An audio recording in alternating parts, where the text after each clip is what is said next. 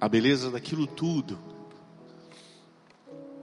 é que ele já havia ressuscitado. A ressurreição do Senhor, ela ultrapassa as nossas dificuldades. A ressurreição do Senhor, ela ultrapassa os nossos limites. Diz o início do Evangelho, na tarde daquele mesmo dia. Que dia é esse? O primeiro da semana, o domingo da ressurreição. Senhor ressuscitou na madrugada do domingo.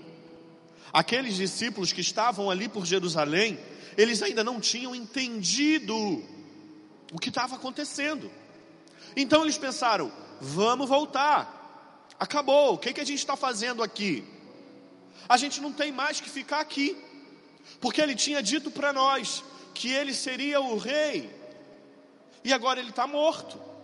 Vamos voltar para nossa casa, vamos voltar para nossa história, vamos voltar para nossa vida velha. E quando eu digo aqui vida velha, eu não estou dizendo que eles iam voltar para uma vida de pecado, não é isso. Mas eles estavam voltando para uma vida que eles tinham deixado. Eles tinham deixado tudo para seguir Jesus. Mas diante da dificuldade, diante da morte, diante daquela pedra fechada, daquele túmulo lacrado, eles falaram: Nós não temos mais o que fazer. Veja se não parece com a sua vida, e eu olho para a minha vida. Quantas vezes diante da dificuldade, quantas vezes diante da prova, quantas vezes diante do túmulo fechado, a gente também acha que já deu, vamos voltar, chega por aqui, não quero mais. O que, é que eu estou fazendo aqui ainda? Quantas vezes você, na sua caminhada, quantas vezes você, na sua experiência com Jesus, você não pensou isso? Eu estou falando de você, mas eu estou pensando sobre mim também. Quantas vezes, na nossa caminhada com o Senhor, nós achávamos e achamos que não dá mais. Eu vou voltar. Eu vou recomeçar lá onde eu deixei tudo. Foi essa a experiência de morte daqueles discípulos. Enquanto ele, o ressuscitado, estava vivo, aqueles homens ainda estavam mortos. Aqueles homens tinham morrido com ele na tarde da sexta-feira. A esperança daqueles homens havia morrido. A alegria daqueles homens também. Eles estavam mortos. Eles morreram. Nosso Senhor Jesus Cristo morreu pregado na cruz. E eles morreram pregados no desespero. Eles morreram pregados na angústia. Eles morreram pregados na tristeza. Quantas vezes somos nós, queridos? Nós não fomos colocados na cruz mas quantas vezes nós somos colocados na cruz da tristeza? Quantas vezes nós somos colocados na cruz da angústia? Quantas vezes nós somos colocados na cruz do desespero? Eu não sei onde essa pregação está chegando. Eu não sei quais são os corações que a palavra está alcançando agora. Mas talvez, meu irmão, talvez minha irmã, você esteja crucificada. Talvez você esteja crucificado e a sua cruz hoje talvez se chame tristeza. E a sua cruz hoje talvez se chame angústia. A sua cruz hoje talvez se, chama, se chame desemprego. Hoje talvez se chame fome. A sua cruz hoje talvez se chame luto. Porque você levou ao túmulo quem você ama. Ou talvez você não teve nem a possibilidade de, de sepultar quem você ama. Teve que fazer tudo às pressas Talvez hoje essa seja a sua cruz, a cruz na qual você está pregado, a cruz na qual você está pregada. Talvez hoje a sua cruz se chame depressão, talvez hoje a sua cruz se chame solidão, talvez hoje a sua cruz se chame pânico, ansiedade ou qualquer outro nome que você queira dar. Talvez hoje a sua cruz seja o câncer que você está tá passando. Aqueles homens estavam crucificados. Aqueles homens foram crucificados. O Cristo Senhor foi crucificado no corpo. Eles foram crucificados na alma. O Senhor, na vida deles, estava morto. Mas escuta o que o padre vai dizer aqui. Ele já tinha ressuscitado.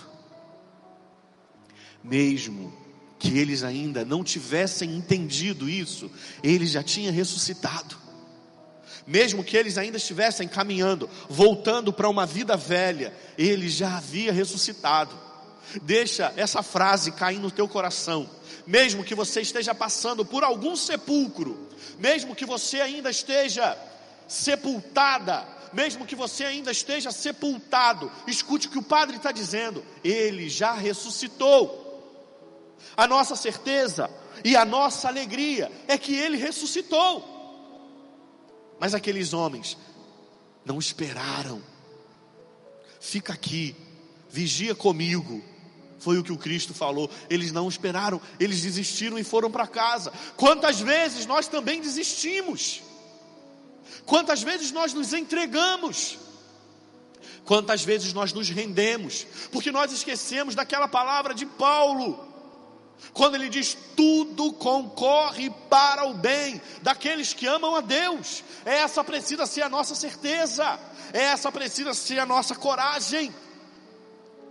Eu não sei aí do outro lado as tuas realidades, eu não sei as tuas lutas, eu não sei as suas lágrimas, eu não sei as suas dificuldades, eu não sei. Mas Ele é a nossa certeza e Ele é a nossa confiança, e nós temos que crer nós temos que crer. Lá em Hebreus, no capítulo 11, Paulo diz que a fé é a esperança daquilo que não se vê. Hoje nós estamos vivendo pela fé, minha gente. Hoje nós estamos vivendo pela fé. Eu dizia lá no, no início da quaresma, eu dizia no início da quaresma que os nossos jejuns, as nossas abstinências, é, eles eram um treinamento para algo maior. Olha o que, que nós estamos passando, olha a nossa vida hoje. Você está entendendo que hoje você está vivendo pela fé? Mesmo que você não tenha entendido ainda isso? Eu estou aqui em nome de Jesus com a autoridade da igreja para dizer isso para você. Hoje você está vivendo pela fé. Meu irmão, a palavra diz que o justo vive pela fé. Talvez você esteja pensando, padre, mas eu não sou justo. Padre, eu não sou justa. Mas você já está vivendo pela fé. Fé de que as coisas vão mudar. Fé de que o Senhor Jesus vai vencer. Fé de que dentro em breve as dificuldades serão ultrapassadas. Fé de que daqui dentro em breve vão descobrir um remédio, uma vacina para esse vírus que tem nos atacado. Hoje, meu irmão, você está vivendo pela fé. E você talvez tenha pensado a sua vida todinha. A minha fé é tão pequena. Talvez você tenha pensado a sua vida todinha, minha fé é tão pequenina, padre, que Deus nem escuta as minhas orações. O que, que você está fazendo diante de uma televisão? O que, que você está fazendo diante de um computador, de um celular? O nome disso é fé, meu filho. O nome disso é fé, minha filha. Você está vivendo pela fé, porque a sua fé te diz que a Eucaristia celebrada aqui, o santo sacrifício renovado aqui nesse altar, alcança a sua casa, alcança o seu coração e alcança a sua família. O nome disso é fé. Fé nessa data tão bonita, que eu iria dizer no início da missa e nem falei. Hoje, 26 de abril nós celebramos 520 anos da primeira missa celebrada nessa terra, pelo Frei Henrique de Coimbra, lá no tempo do descobrimento. Quando chegaram nessa terra, encravaram uma cruz aqui e chamaram essa terra de Terra de Santa Cruz. E há 520 anos foi celebrada a primeira Eucaristia aqui nessa terra. O nosso Brasil é consagrado ao Senhor. Essa terra é consagrada ao Senhor. Aqui foi celebrado o santo sacrifício. O que é que nós estamos fazendo hoje? Renovando o santo sacrifício da cruz de nosso Senhor. Meu filho e minha filha, você que está me ouvindo. Se você está aí na sua casa pensando, Padre, eu não tenho fé. Eu estou aqui para dizer para você, sim, você tem fé e a sua fé continua viva e expectante acreditando, esperando que o Senhor vai nos trazer a solução. Talvez você estivesse pensando, padre, eu estou como os discípulos de Emaús, mor, morto, morta na esperança. Não está não, meu filho. Talvez você ainda não tenha entendido que a sua fé está viva no seu coração. Mas que bonito. Já disse isso aqui em outras vezes, mas eu não sei onde essa pregação está chegando. Por isso faço questão de falar novamente. Que bonito aquilo que Jesus faz com aqueles homens. Eles que vão caminhando de volta para o seu povoado, para Emaús. Ali eles estavam mortos, desesperados. Desesperado significa sem esperança. Nosso Senhor aparece e começa a caminhar com eles. Ó, Jesus já está caminhando junto, Jesus já está perto. Mas por que, que eles não conseguem enxergar Jesus? Porque a tristeza tinha tomado conta, porque a morte tinha tomado conta daqueles corações. Quantas vezes nós não conseguimos enxergar Jesus, porque a tristeza toma conta do nosso coração? Quantas vezes você não consegue enxergar Jesus, porque o desespero toma conta do seu coração? Quantas vezes Jesus já do seu lado, caminhando contigo, e você não conseguiu enxergá-lo, porque entre você e o Senhor havia uma nuvem de tristeza, de desespero, de angústia.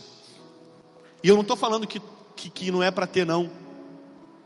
Nós somos seres humanos. E isso acontece contigo e comigo. Sempre. Hoje, amanhã, um dia com um, um dia com outro. Nem todos os dias amanhecem bonitos, segundo o nosso olhar. Mas Jesus, com toda a paciência, começa a caminhar com aqueles discípulos. No fim da missa, escuta o que o padre vai dizer. Não tem assim, o padre não diz, ide em paz e que o Senhor vos acompanhe. No latim, o padre não fala isso. No latim, o padre diz, ite missa est. Essa é a despedida do padre na missa em latim. Ite missa est. O que, que o padre está dizendo? Vai. Agora é a missa. A missão é agora. Olha que bonito. Ite, missa est. Agora, é agora que começa. Aquilo que você viveu aqui no altar, começa agora na sua vida. Olha que bonito. Jesus caminhando ao lado daqueles homens. Ali o Senhor já começa a ressuscitá-los. Ite, é uma caminhada. A nossa vida de fé é uma caminhada. A nossa caminhada de fé que vai nos levar ao céu. Então Jesus ele começa a caminhar junto daqueles homens. Só que o Senhor não é apressado. Ele é paciente. Primeiro ele começa a caminhar. Depois ele pergunta: do que, vocês estão falando? Olha a paciência de Jesus. E aí eles começam a contar. E ainda tratam Jesus de uma forma: você é o único aqui que não sabe o que aconteceu com o Jesus de Nazaré? Olha a paciência de Jesus. O que, que aconteceu? Você não sabe? Jesus de Nazaré, aquele que assim, assado, mas os chefes da lei entregaram, e ele foi crucificado, e agora ele está morto. Ele até prometeu que ia ressuscitar, mas agora ele está morto. Olha a paciência de Jesus, gente. Jesus estava ali do lado deles, Jesus estava ali pertinho deles.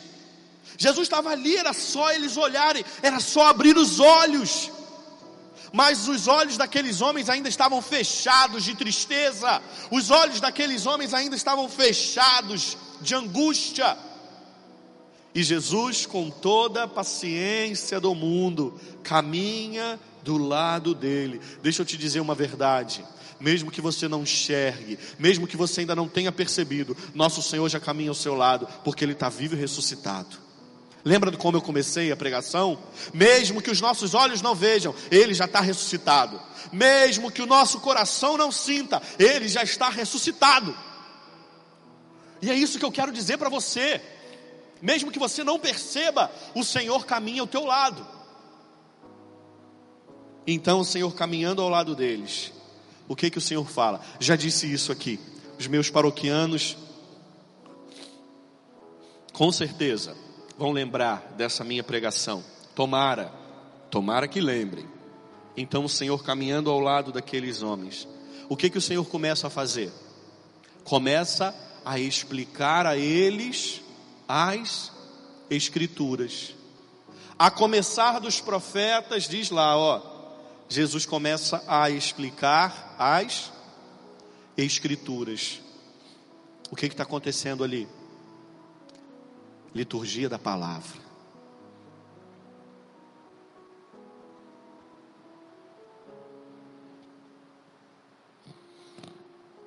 Entendeu? Liturgia da palavra. E depois, homilia. Só que a homilia é feita pelo próprio Senhor. Então, a começar dos profetas, ele explica tudinho o que aconteceu na sua vida. Liturgia da palavra, homilia. Depois da liturgia da palavra e da homilia, o que que nós temos? Liturgia eucarística. Então ele para com os discípulos. Ele até faz que vai. Mas o que, que os discípulos falam? Senhor, fica conosco. Porque o dia já vai tarde. Fica conosco. Então ele toma o pão, dá graças e entrega para aqueles homens. O que está acontecendo? Santa Missa. A primeira missa, a última missa, foi celebrada na noite da quinta, ou a primeira missa, antes, né? A segunda missa foi celebrada no domingo da ressurreição. Eu não sei se você está entendendo isso.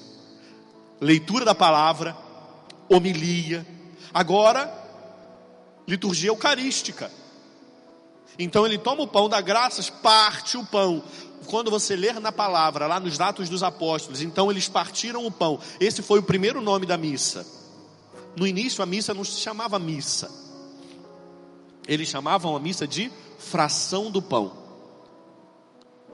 Então Jesus toma o pão, parte e dá aos seus discípulos. O que, que ele está fazendo? Eucaristia. A missa de Páscoa foi celebrada no domingo à tarde. E aí, para mim, o mais interessante disso tudo, para mim, o mais bonito disso tudo, deixa eu achar aqui a palavra para ler para vocês. Então eles disseram: Fica conosco, Senhor. Jesus, quando sentou-se à mesa com eles, tomou o pão, abençoou-o, partiu e lhes distribuía. Nisso, os olhos dos discípulos se abriram e eles reconheceram Jesus. Jesus, porém, desapareceu da frente deles. Padre, o que, que o senhor quer dizer com isso?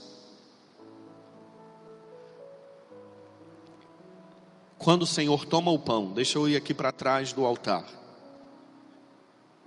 Quando o Senhor toma o pão, dá graças ao Pai e distribui diante deles, diz a palavra que ele some. Por que, que ele some? Porque agora a presença dele é eucarística. Ele continua, mas ele não não precisa mais se mostrar no seu corpo ressuscitado. Porque agora a presença dele é eucarística. Fazer isto em memória de mim. Então, após a ressurreição, o Cristo se dá em alimento. Isso é meu corpo que é dado por vós. E agora ele não precisa mais aparecer na sua aparência física humana, porque agora ele permanece em todos os altares de forma eucarística. Então o Senhor ali ele não desapareceu, mas ele permaneceu. A permanência do Senhor foi eucarística para que essa permanência eucarística acompanhasse os séculos, os milênios, até a sua volta, até a parousia, até quando ele voltar para nos convidar a estar com ele na glória eterna. Ele não desaparece simplesmente porque ele quis sumir da frente daqueles homens, não. Ele não se mostra mais como corpo, humano, porque agora a sua permanência é eucarística em cada altar.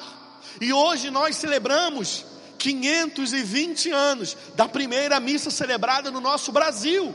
Aquele mesmo Jesus que apareceu lá para os discípulos em Emaús. Foi o mesmo Jesus que tornou-se Eucaristia na mão do Frei Henrique de Coimbra. E hoje é o mesmo Jesus que se tornará Eucaristia nas mãos desse miserável padre aqui.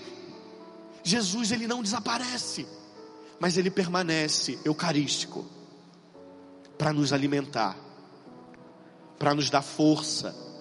E talvez você esteja aí na sua casa pensando, e eu termino essa, essa homilia. Puxa, Padre, mas nem Jesus Eucarístico hoje eu posso recebê-lo. O Senhor está falando que ele permanece eucarístico para me alimentar na caminhada. Sim. Mas deixa o Padre te dar um conselho. Deseje encontrar o Senhor na Eucaristia. Tenha sede por Ele. Agora, na comunhão espiritual, daqui a alguns minutos, diga para Ele: Senhor, meu desejo é te encontrar. Já ouvi a tua palavra, já ouvi a pregação do Padre. Agora o meu desejo é te receber na Eucaristia. Deseje, anseie pelo Senhor. Tenha desejo dele. Fale para ele, Senhor, eu estou contando os dias, eu estou contando as horas, para que quando eu puder ir à tua casa, para que eu possa te receber no Santíssimo Sacramento. Senhor, o meu coração anseia a tua presença. Fala isso para ele, e eu tenho certeza absoluta que isso já é ressurreição espiritual. Quantas pessoas no início desta pandemia estavam mortos? Quantas pessoas no início desta quarentena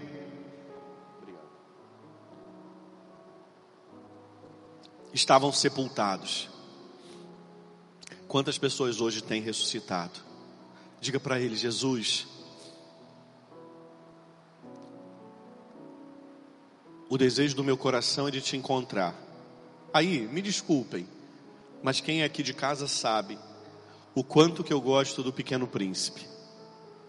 Você pode usar a, a frase da raposa, quem leu o livro sabe. Quem não leu, eu aconselho a ler. A raposa diz para o pequenino príncipe assim: Olha, nós temos que ter uma hora marcada. Não chegue a qualquer hora. Porque se você chegar a qualquer hora, eu não me preparo para te receber nós temos que ter uma hora marcada.